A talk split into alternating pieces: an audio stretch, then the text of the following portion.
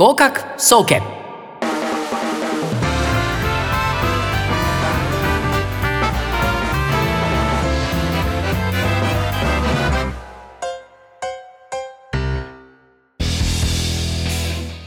皆さんこんばんは。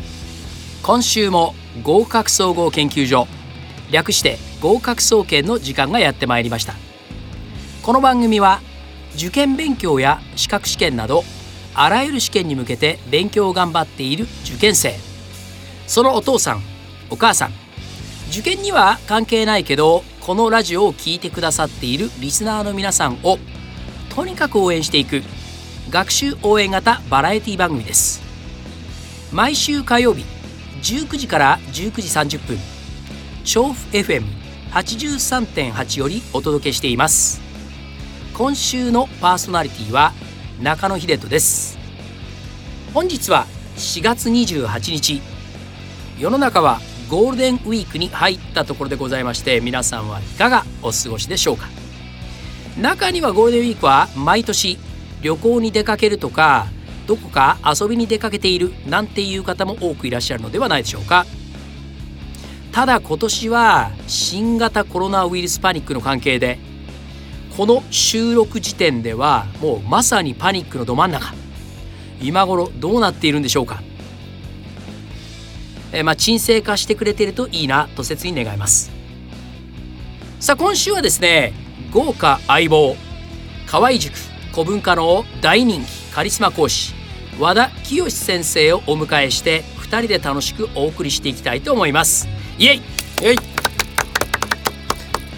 えー、記念すべき初めての相棒はやはり親友の清しかいないということでお願いしたところ快諾していただきました、えー、和田先生お忙しいところわざわざお越しいただきましてありがとうございます。暇です。悲しけりゃここでも泣きよ涙拭くハンカチもある。素晴らしい。これダメ？もしかして大全然セーフもうはいはい。清水健太郎さんの出演レストランですね。一度でいいから見てみたい。女房のへそくり隠すとこ歌丸です。今日乗ってますね乗ってますよ。素晴らしい。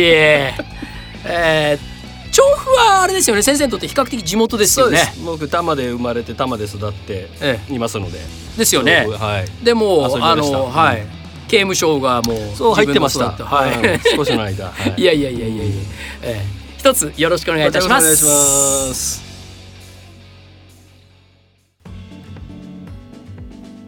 さあ今週は河合塾古文化の大人気カリスマ講師、えー、和田清先生にお越しいただいて二人っきりで 密室で二人っきりでトークを展開してまいりたいと思います。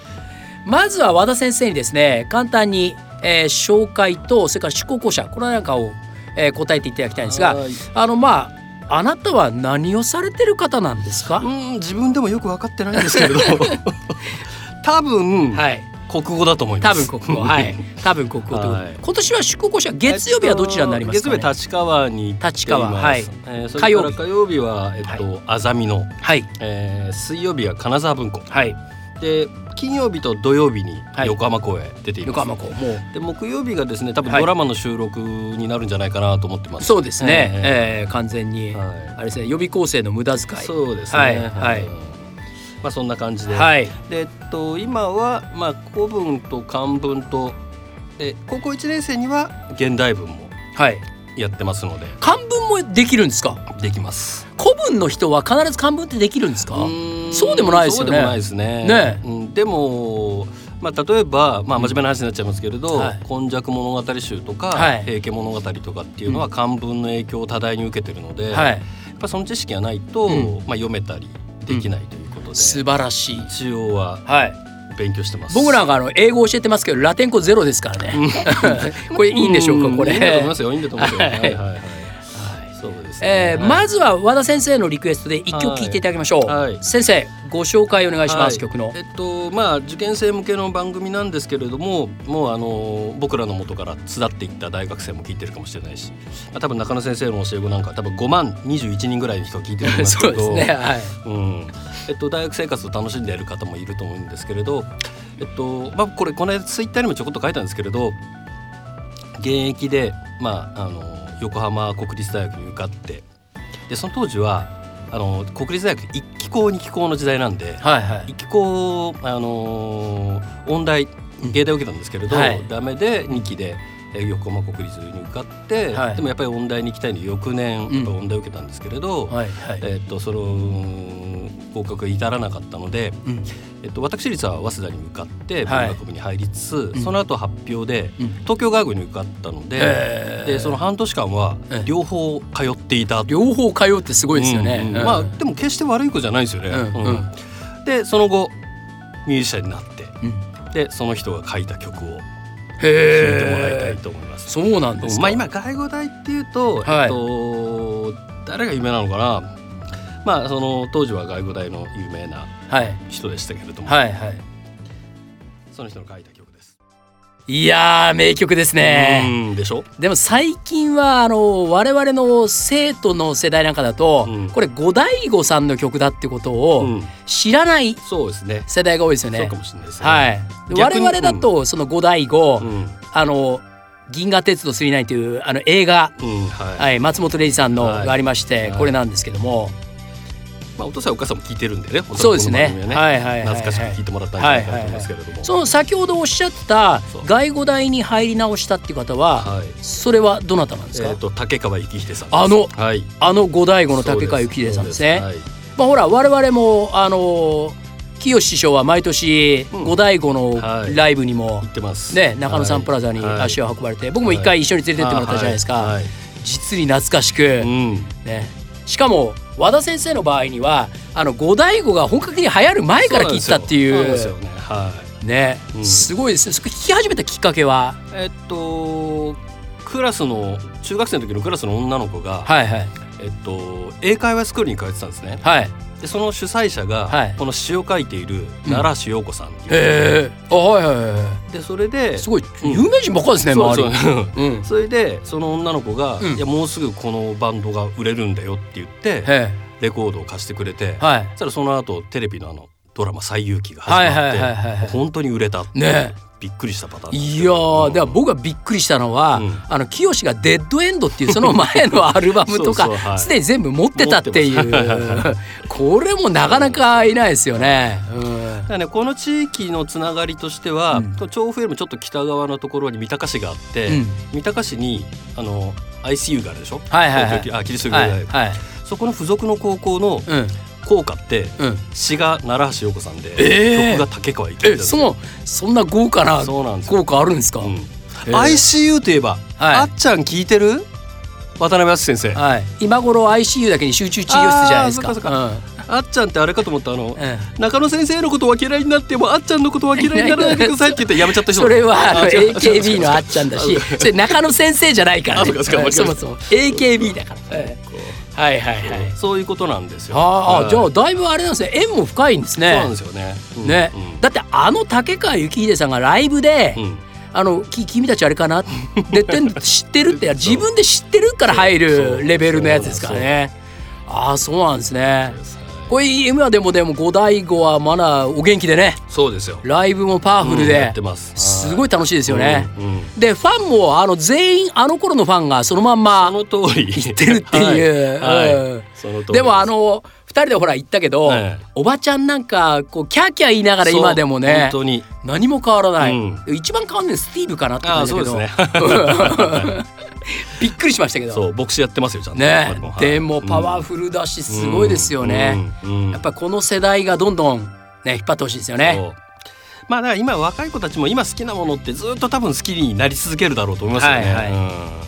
確かにそんな五大悟のですね、あのエグザイルもいいんですけど、うん。五大悟版もぜひ皆さんに聞いていただきたいと思います、今の曲は前半が日本語の歌詞で後半が英語の歌詞になってますので、はい。はいよく聞いていただくといいかなあと。そうですよね。当時大体そのレコードにあの1曲目が日本語版入れて2曲目が英語版入れるんだけど竹川さん歌い始めると2番から必ず英語になってっちゃうんですよね。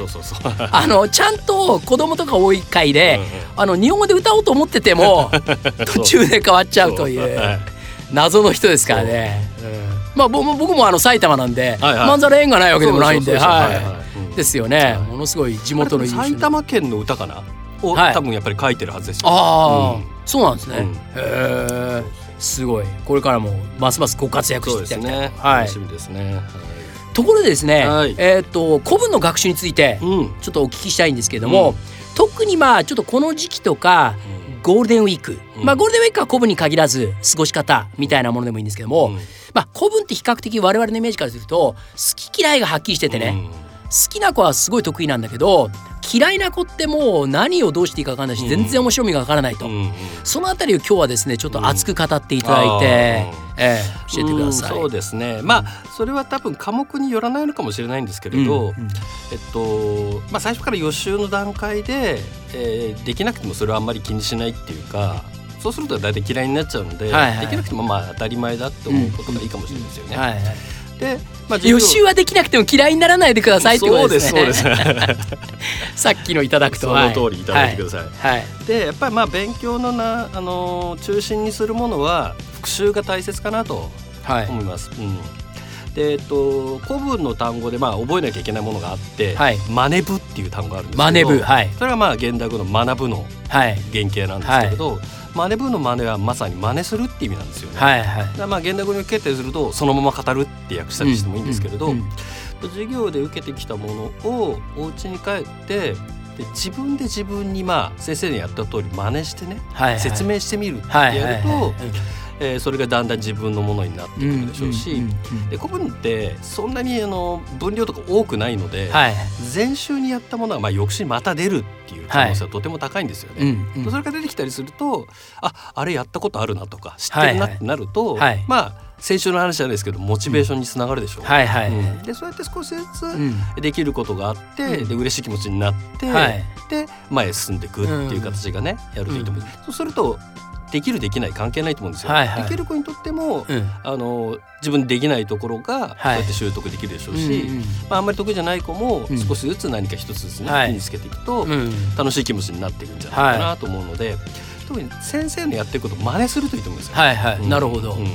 確かに今おっしゃってるように比較的古文ってその意味で言うとコツコツやってるとうん。既視感はすごくあるうん。科目かなっていう感じがするんですよね。はいはい。あの我々みたいな文系頭だと理系って同じものが出てきてると思えないところも結構あるじゃないですか。でも古文とかね、はいうん、そうですよね。単語の数もそんなに英語みたいにめちゃくちゃあるわけじゃないし覚えなきゃいけないのがうん。助動詞とか助詞もね毎回繰り返されて出てくるからそうですよね。うん。成果は出やすいですよね。真似するのが一番かな。はい。ね、あのやっぱモチベーション上げるときに、うん。なんかそうなんていうかな、なりきってはい。お家に帰って自分が先生になった気になあって、ーはいはいはいはい。でそれを説明すると、うん。本当に自分の力になっていくだろうと思うんですよ。それすごくあれですよ。ねうん。科学的にも実立証されてますからね。うんあとよくあのそれだと10歳児に説明できるようにこう言葉を言い換えたりとかっていうのもありますけど、ね。なかなか古文とはちょっと難しいでしょうけどね。うんうんでもそれすごい大事ですよね。うん。確かに。そう。それからゴールデンウィークはどうどうでしょうね。これ一つちょっと最初の天王山じゃないですか始まって。そうん。うん。まあ生活のペースが乱れがちなので、まあね現役の人たちは朝起きなくてよかったりとか、はいはい。それだけでもずれちゃうので、うん。まあ、自分でちゃんといいつも通りの生活のペース、はい。起きたり寝たりすることと、うんそれからもちろん授業の予習復習なんかもペースを変えずにはい。やらないと、うん。ここで乱れてうん。しまうかもしれないんで、はいはいせっかくまあこの12週ぐらいでペース作ったので、うんそのペース乱さないようにするのがね、何よりも大切ペース大事ですよね。うんうん、確かに。僕もあのよく言うのは秋の時にとにかく朝起きなさいと。昼寝しても構わないから朝起きろって話をして、うんで大体ほら浪人生が崩れるパターンって、うん。絶対朝起きなくなる、一元来なくなるでしょ、うんで二元来なくなるってパターンじゃないですか、それすごい大事ですよね。特にあの4月の1週目我々もあの体きついですけど、うん。1週目って一番きついじゃないですか、うんうんで2週目になるとちょっと慣れてきたところでいきなりゴールデンウィーク入っちゃうんで、うんうんまあ我々の仕事やってるとゴールデンウィーク全く関係ないんですけどうんやっぱり世間の感じとかねはい。雰囲気がすごく大きく変わりますもんね。う。ん。誘惑が多いかもしれないしね。確かに、うん。ね。大学一足先に入ったやつらなんかね、ううんん。そ帰ってきたりとかするから。からね。うん。なるほど。ペースを変えないできるだけペースを変えないことですね。はい。うん。ありがとそうれございます乗り越えてそのペース作るとうん。まああとは流れに乗ってねはいはい。夏ぐらいまでいけるでしょうしね。うんうんうん。夏終わったらもうあっという間ですもんね。本当早いですからね。夏になっちゃえば。はい、うん。倍ぐらいのスピードに感じますよね。確かにうん、我々なんかそれにさらに加齢による倍になってるのがあるんで 倍々ゲーム。2から2で 2×2 で4倍ぐらいになってもうあっという間に終わっちゃ計いますからね算できるね中野先生。いやいやそうなんですよ僕。結構得意なんですよ。か。ええ、2たす2と 2×2 は同じなんですよ。おなぜ？すごいでしょこれ。すごい。うん。こ今頃ちょっとそれからあと一つちょっとお聞きしたいのが、ええ。っと例の共通テスト。これがだいぶバタバタしたじゃないですか。うん。で古文は結局共通テストの影響を受けるのか受けないのか。今の段階ではあの期日のものはなくなることになっているので、はい。はい。えっと、その対策みたいなものはなくてもいいかなと思うんうんいます。それからおそらく考えられることが、はい。その2つの古文を、うん。まあ、並べて出して、はい。そこを読み解かせるという形。うんうんがおそらく出るだろうとはいはい思われます。はい。うん、なので、えっと、ストーリー性を追うこととそれから2つのものをまあ比較するはい。練習が必要なのかもしれません。なるほど、うんストーリーと比較ってことですね。うんうんはい。レベル的にはどうですか？いやレベル的にはね、うんおそらくそんなに変わらないとそん思いますよなに変わらない。うんはいはいはい。英語なんかはあのひリーディングの方はうんほとんど変わらないんですけど、はい。リスニングがぐっと難しくなるんで。で共通テストの方はあの大学入試センターの方も平均点を5割程度でうん。想定するっていうことで、うん。まあ実際2019年の最後のセンター試験がうん。18科目で平均点下がるってちょっと異常なうん。テストになったじゃないですか。でね。でもまあ古文に関しては基本的にはじゃあ今までと変わらない勉強のやり方をしっかりやっていけとはい。いうことなんですね。はい。それから先生なんか告知することは？えーっとですね、ええ。まあ、さっきちょっとツイッターの話しましたけれども、あの受験生向けのツイッターのアカウントを持ってますので、はい。えーそれをフォローしていただけるといいかなと思います。お願いします。カタカナで和田、はい。えーアルファベットで R 大文字 R はい。カタカナでキヨ。はい。その後ひらがなでしおりんしおりん、はい。このしおりんっていうのはまあ俺が聞くのもしらしらしいんですけど、うんまあええ。黄色いしおりんで、はいはいはい。そう桃色クローバー Z あの桃色クローバー Z のですね。は、はい。うん。和田先生のあのお嫁さん。その通り。あこれは公表しちゃダメなやつ。ごめんなさい。まあもうスタジオの外で文集待ってるかもしれないそうですよね。これどういうことですか？あと。そういうことですよ。すいません。であのこの後も鈴木の車に乗って帰られるということですよね。はいはいはいこの間乗ってた車じゃ幻ですね幻です。幻、幻。どんだけ？さあ次のですね曲が実にマニアックなんですがね。この辺りもちょっと一通り語っていただけると、はいはい。えっとやっぱりねまあこう多摩地域って、まあ、今の行政区間で分けちゃうと、はい。埼玉と東京って離れてるようなんですけれど、はい。その例えば秩父所沢、はい。その下にまあえっと檜原村とかね、はい。八王子とかね。檜原村は小説とかで出てきたりしますけどあれ東京都なんですよね。そうなんですよ。で、うん。あの縦の筋っていうのは、はいはい。あの流れがあってはい。特に明治のあたりの自由民権運動うん。例えば秩父事件とか、はいはいはい。五日市憲法とか、はい。あのあたりの流れってみんなあのみんな一緒なんですよ。へえでうちの父は八王子の出身なんですけれど、はい。うちの父の、まあ、父っていうか僕の祖父ですけれど、はいはい。まあ、あの五日市憲法にちょっと絡んでたりして和田家名門ですからね。そうなんですよそうへえでそういうことがあって、うん。なので所沢あたりの文化ってやっぱり多摩と近いかなと思って所沢もその流れなんですね所沢といえばね、うん。あの森永卓郎が今博物館やってますけれど。あそうなんだ。恵比寿義和も所沢出身だけど。所沢といえばやっぱり所ジョージと。はいはい。いうこと所沢だから所ジョージなんですよね。そうなんですよ。で名前名前を付けたのはうん。あのダウンタウンブギウギバンドのはい。宇崎竜斗さんが。いやすごい。これダウンタウンブギウギバンドも、まあお父さんお母さん世代はね、うん。知ってらっしゃるでしょうけど今の生徒だと下手するとダウンタウンももクロバンドも知らないなんてとんでもないやつまでいますからね。え そう。でそこでもう多分ラジオでかかったことはないかもしれないと思う曲なんだけれど、実はこの曲は所ジョージが「オールナイトニッポン」をやっていて、はい。その時のエンディングにかけていた曲ああそうなんですか。うん。まあえっと今日は4月の28日で、はい。あと2日で5月になりますけれど、はい。あるらしい曲ということで、はい。歌詞にもやっぱりご注目していただいてはい「春2番」という曲を聴いていただきたはいいと思います。。いや渋い曲でした。うん。そろそろお別れの時間がやってまいりました。合格総研では皆様からの声をお待ちしております。ツイッター番組ホームページメールなどご意見ご感想各コーナーへの投稿など何でも受け付けております合格アットマークミュージックハイフンバンカードットコム合格アットマークミュージックハイフンバンカードットコム番組のウェブページはミュージックバンカーで検索していただきラジオ番組一覧の中に番組へのお便りのページがあります。ぜひどしどし皆様の声をお寄せください。というわけで今週も最後になります。今週の相棒冠城くん。いや和田先生 ありがとうございました。いかがでしたか？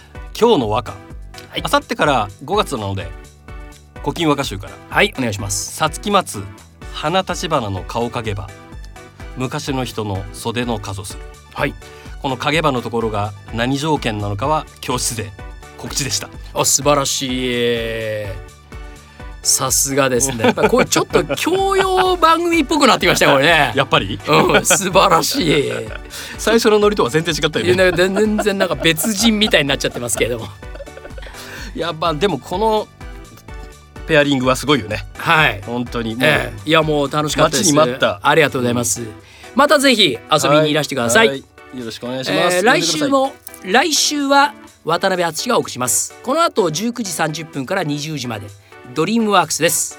パーソナリティの高島さんの楽しいおしゃべりと今週はどんな大物ゲストがいらっしゃっているのでしょうか。このままお楽しみください。高島さん聞いてる。それでは合格総研また来週この時間です。お相手は中野秀人と和田清でした。でした。ありがとうございました。バイバイ